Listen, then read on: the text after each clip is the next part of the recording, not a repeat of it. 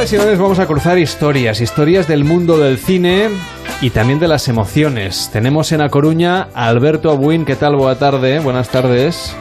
Buenas tardes, Carles. ¿Qué tal? ¿Qué tal va todo? De nuevo. Oye, encantado de saludarte, aunque sea en otro horario, para hablar de cine y no de una película cada noche, sino en este caso vamos a hablar de tres películas que hablan del amor y vamos a hablar de, bueno, vamos a hablar de cómo idealizan el amor con la psicóloga y experta en terapias de pareja, Elia Quiñones. ¿Qué tal, Elia? Buenas tardes. Hola, buenas tardes. No, sé si recomiendas demasiado, Elia, a las parejas que vean muchas películas románticas, porque a lo mejor eh, puede ser lo que muestra ¿eh? el cine no siempre no siempre es la auténtica cara del amor. Desde luego. La pornografía también. ¿eh? Bueno, otro día. Me lo apunto para otro año en otra hora un poquito más tardana. De acuerdo. Alberto, tú eh, tienes en, ya en el horno, a punto de salir, un libro que se va a llamar El amor en 100 películas, donde vas a repasar justamente eso, no, no engañas a nadie. 100 películas que tienen un elemento importante que es el amor. Pero yo no sé si hay muchas películas donde el amor no esté presente porque al final es una de las emociones humanas que ha hecho mover tanto el cine, pero antes y después evidentemente la literatura, la poesía, el arte, está muy presente en todas las creaciones artísticas, ¿no? Yo creo que eh, precisamente una de las cosas que planteo en el, en el libro es que aproximadamente el 90-95% de las películas en sus tramas poseen eh, una historia de amor en cualquiera de sus manifestaciones, no solo, no solo el romántico. Y, también gracias a un capítulo de colaboraciones, pues también demostramos un poco eso, ¿no? Eh, la cantidad de, de ejemplos que puede haber, no solo los que yo propongo, evidentemente, sino los que propone eh, muchísima gente, ¿no? Y, y creo que eso es lo bonito también. ¿Sabemos cuándo va a salir el libro? Probablemente noviembre. Pues hasta noviembre habrá que esperar para leer este El amor en 100 películas. Hoy hemos escogido tres.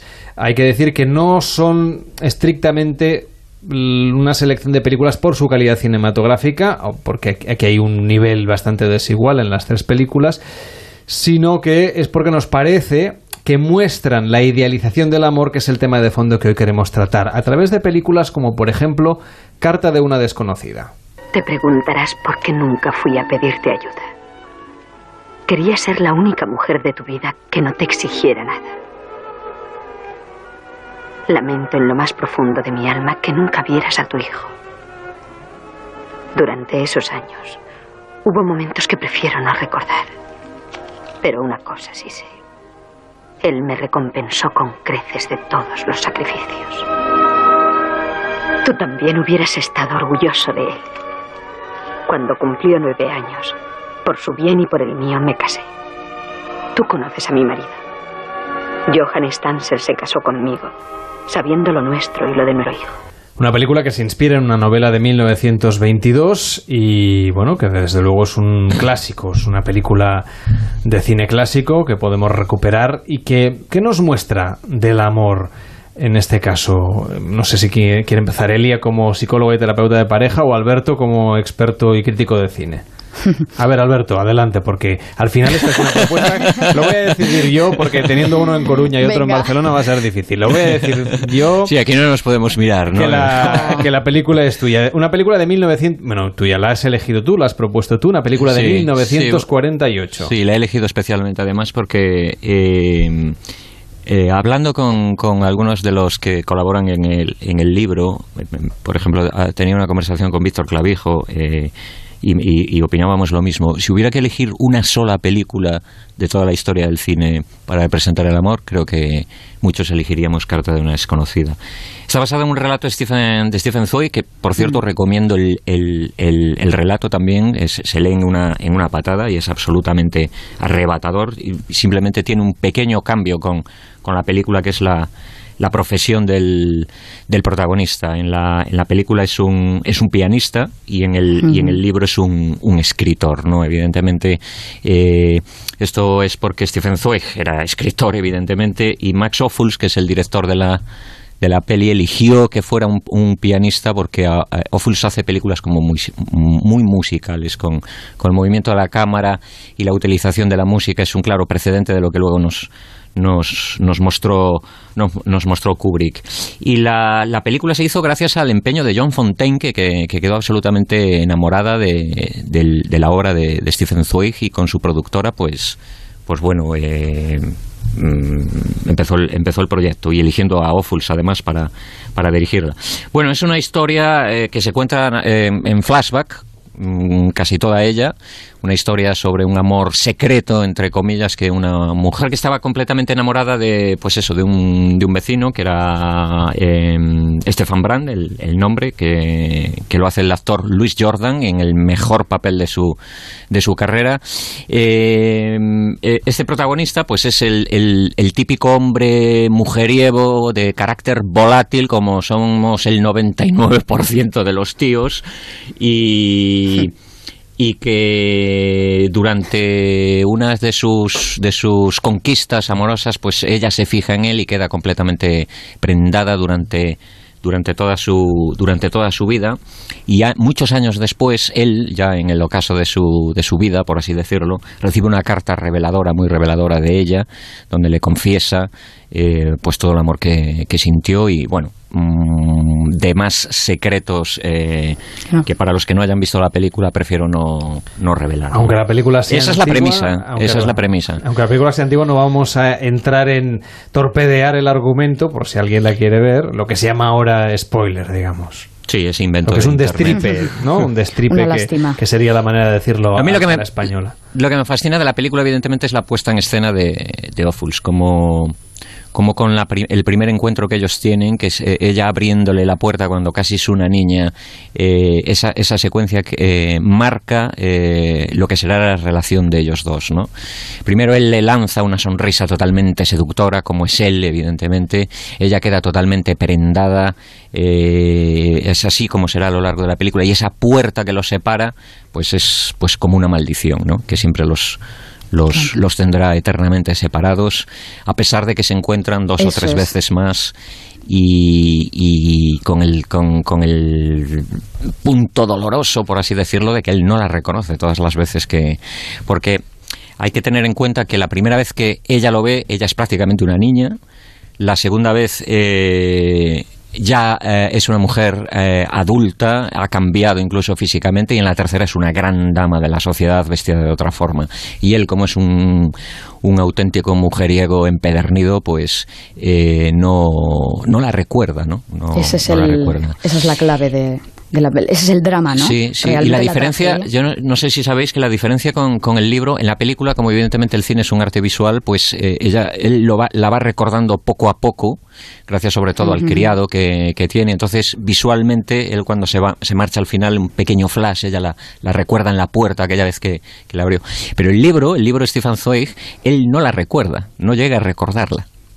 Lo que, lo que lo hace más, más terrible todavía, todavía, sí, lo hace, claro. lo hace más terrible todavía. Necesitamos esos dramas, esos pequeños grandes problemas irresolubles para que el amor sea así de intenso, como nos muestra el cine, Elia. Claro, para que sea romántico. Aquí el drama está eh, justamente en esto, ¿no? Como para ella él fue, fue capital en su vida, ¿no? Eh, como toda su vida ha estado influenciada por él y sin embargo eh, para él ella ha sido irrelevante. O sea, ese es el, el, gran drama.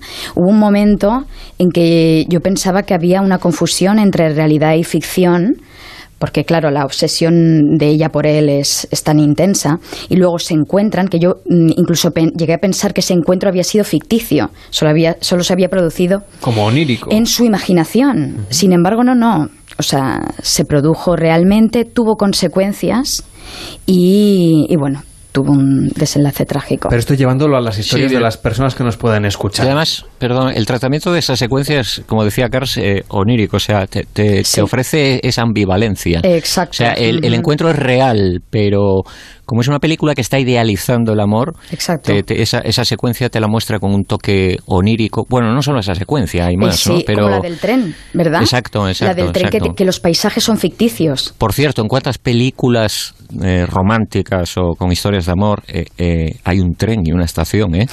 en la mía, en la que he Es, propuesto bast- yo. es bastante romántico lo de viajar en tren. Pero hablábamos, Elia, de las relaciones de las personas que nos puedan estar escuchando. Cuando leemos una novela romántica, cuando vemos una película con una historia de amor y una fuerza de esa historia como parte esencial del argumento y de la creación artística, Muchas veces necesitamos que, evidentemente, haya un conflicto porque si no, no se Ajá. entendería la historia. Si abusamos de esos conflictos, consumiéndolos e interpretándolos como un sinónimo o un espejo de la realidad, luego podemos idealizar el amor y no ser felices en nuestra vida de pareja, por ejemplo. A ver, eh, yo justamente para comentar antes del amanecer eh, voy a describir los elementos que tiene esta historia, que son los que provocan esa idealización, ¿no? los que provocan que eh, el- un acontecimiento que podría ser ordinario se convierta en extraordinario. Y explicaré lo- cada punto. ¿no? El- el- Pero- supongo que el elemento ordinario es este viaje en tren que a partir de aquí arranca una historia de amor. En la segunda película que vamos a comentar esta tarde, Antes del Amanecer, de Richard Linklater, de 1995. Te bajas aquí, ¿no? Sí, qué putada. Ojalá te hubiera conocido antes. Me gusta mucho hablar contigo. Sí, a mí también. Ha sido muy agradable conocerte. Escucha, se me ha ocurrido una idea, una locura, pero si no te la suelto estoy seguro de que me obsesionará durante el resto de mi vida. ¿Qué? Em, quiero seguir hablando contigo, ¿entiendes? No tengo ni idea de cuál es tu situación, pero... ah, Pero siento que entre nosotros hay algo como... eh, química, ¿no? Sí, yo también. Genial. Bueno, te propongo lo siguiente. ¿Qué tal si te bajas del tren conmigo y nos vamos juntos a explorar Viena? ¿Cómo? Venga, será divertido. Este retrato, ¿no? De la serendipia, de la química, Claro. casi del destino manifiesto del amor, Exacto. del amor a primera vista. A ver, el primer elemento que yo he apuntado es la casualidad. O sea, los amantes se conocen en un tren camino a Viena. Él, es americano, ella es francesa. Ella se cambia de asiento porque le incomoda una pelea con otra pareja que es una pareja ya de largo recorrido. Eh, esto también tiene su símbolo, ¿no? Eh, se miran, la mirada es un tacto a distancia, por cierto. Hacen algún comentario sobre, sobre esa pareja, contentos de no ser ellos, ¿no? Y eh, se enseñan los libros que está leyendo cada uno, ¿no? Ese es el primer contacto. Entonces, conocerse de forma casual o cuando la posibilidad de, de coincidir es difícil, a diferencia de lo que sucede cuando nos citamos con alguien a través de Tinder, por ejemplo, ¿no? Es un elemento eh, que aumenta el romanticismo, ¿no? Porque genera la ilusión de que es el destino el que te une al otro, ¿no? De que hay una fuerza sobrenatural que está moviendo los hilos. Y ya lo decía Milan Kundera en La insoportable levedad del ser, decía, eh, no es la necesidad sino la casualidad la que está llena de encantos. Si el amor debe ser inolvidable, las casualidades deben volar hacia él desde el primer momento. Entonces, esto es un elemento. Otro elemento es, eh, bueno, uno que no quiero que se me olvide, por si no puedo leer el, el- si no puedo hablar del resto, eh, el- lo que yo llamo siga la línea de puntos. Siga usted la línea de puntos, que hace referencia al eje- a, no sé si os acordáis de los cuadernos infantiles que consistían en trazar una Sí, línea de sí. ¿no? Trazar una línea encima de unos puntos que dejan intuir una forma, ¿no? Pues el enamorado lo que no sabe del otro se lo inventa. Este es el tema, ¿no? Y ahí es donde hay la idealización. ¿no? Exacto. Entonces, con los pocos. La idealización de la pareja recién conocida es inevitable. O sea, esto es también otra cosa que quiero decir, ¿no? Que no es patológica en sí. Y aunque el enamoramiento tenga, se asemeje a nivel sintomatológico a un estado de manía, de manía o euforia, no es un estado patológico. Además que la idealización se cura con la realidad. O sea, es- eso es así, ¿no?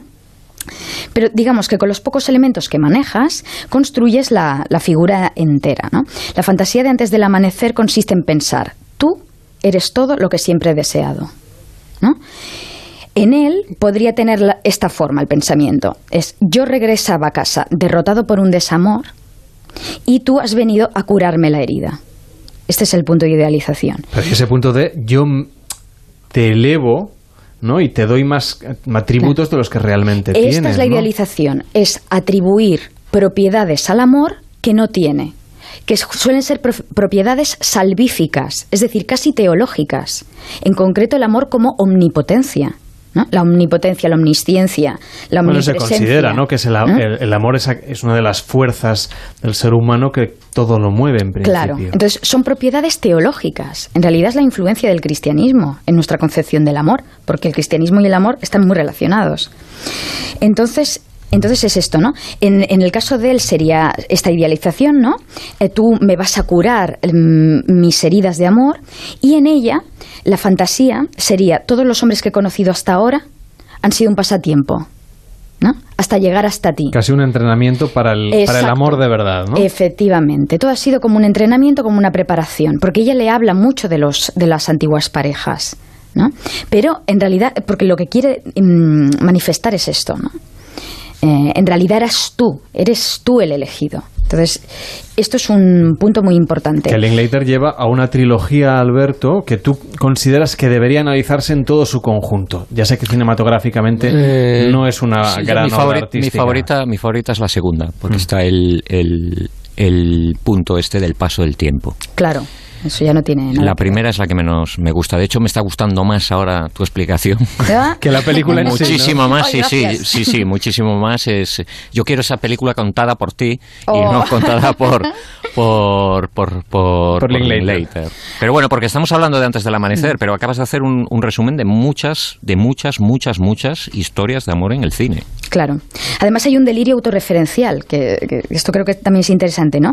Empieza el recorrido por la ciudad, ellos no tienen hotel, ¿no? Entonces serán paseantes. La idea del paseante es muy romántica también, ¿no? Incluso pasean por un cementerio, que es el arquetipo más romántico que existe. Bequeriano a más no poder, ¿no? Entonces ellos serán paseantes hasta subir al tren de la mañana, ¿no? Todo gira en torno a ellos. Eso es lo que digo de autorreferencial. Parece que todo esté hecho, que todo sea un escenario para su historia de amor. Y esto pasa en la vida real. Nos da esa sensación cuando nos enamoramos, ¿no? De que todo se confluye para nosotros. De que todas las Entonces, canciones han sido compuestas para ti y cosas de esas. ¿no? Entonces, los lugares, las personas que La se encuentran a tu paso. ¿no? Claro. Claro, todo acompaña la experiencia, ¿no? Entonces, por ejemplo, un poeta eh, se encuentra con un poeta, ¿no? Y, adivina quiénes son escribiendo un poema espontáneo. O una tarotista que anticipa el futuro. eh, los actores de teatro que les invitan a su obra. El barman que les regala una botella de vino. eh, el paseo por el cementerio, ¿no? Y, la- y esta idea llega al paroxismo hacia el final, ¿no? Donde el director hace un recorrido por todos los, por todos los escenarios de la ciudad, donde ya no están ellos. Y ahí es donde se ve el vacío. Que lo- no era la ciudad la que hacía romántica su historia, sino que eran ellos los que con su historia hacían romántica la ciudad. Es- esto es lo que yo creo más, más poético que tiene la historia. Alberto, ¿qué lectura de, de esta película de Linklater nos harías? Que me, me estás, me estás pidiendo a mí mi lectura de la película de Linklater. Eh, Claro.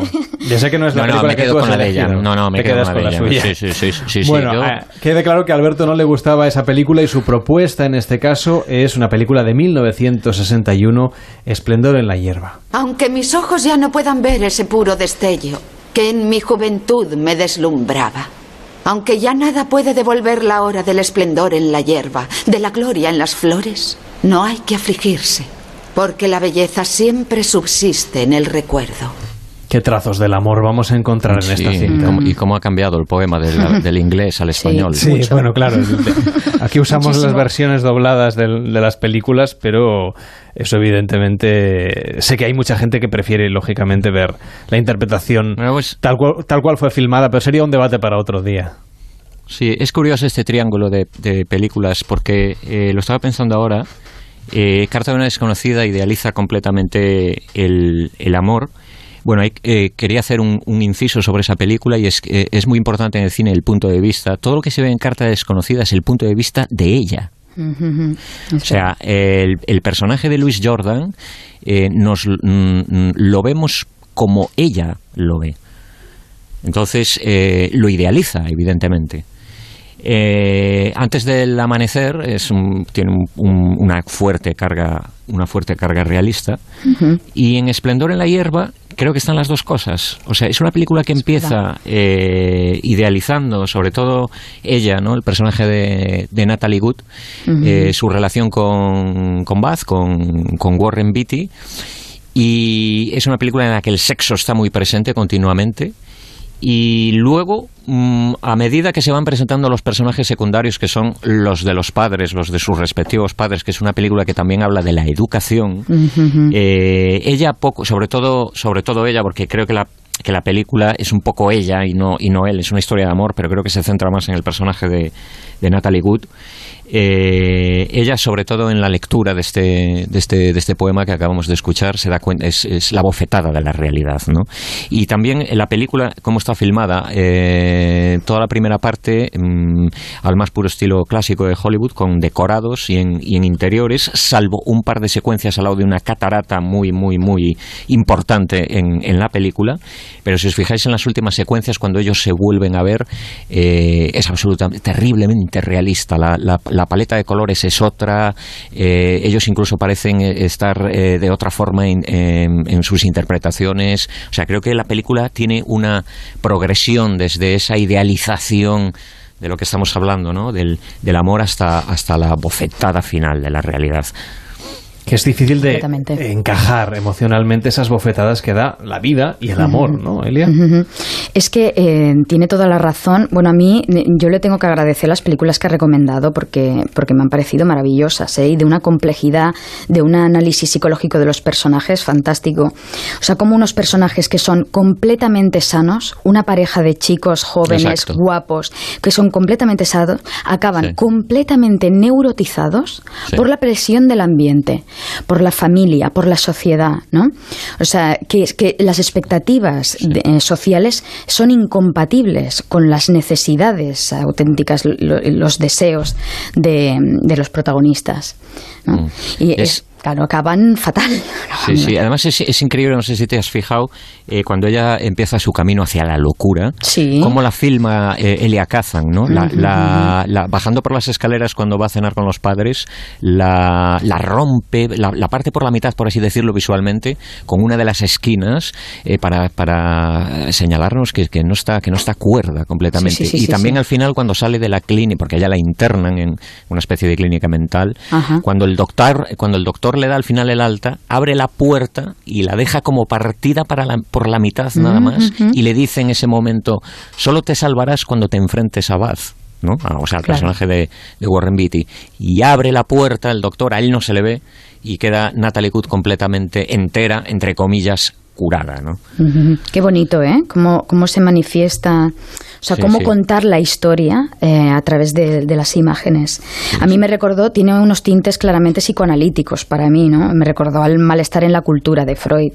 Hoy hemos mezclado a, un, a una psicóloga y terapeuta de pareja con un crítico de cine para hablar de cine y de amor. Estaríamos el resto de la tarde y la noche, pero el tiempo en la radio, como sabéis, es escaso, pero nos quedará siempre ese libro que va a salir muy pronto, ya en otoño, El amor en 100 películas, de Alberto Abuín. Un abrazo para Coruña. Buenas tardes. Un abrazo muy fuerte a vosotros también. Adiós, Elia. Que vaya bien. En Onda Cero, Pares y Nones, con Carlas Lamelo.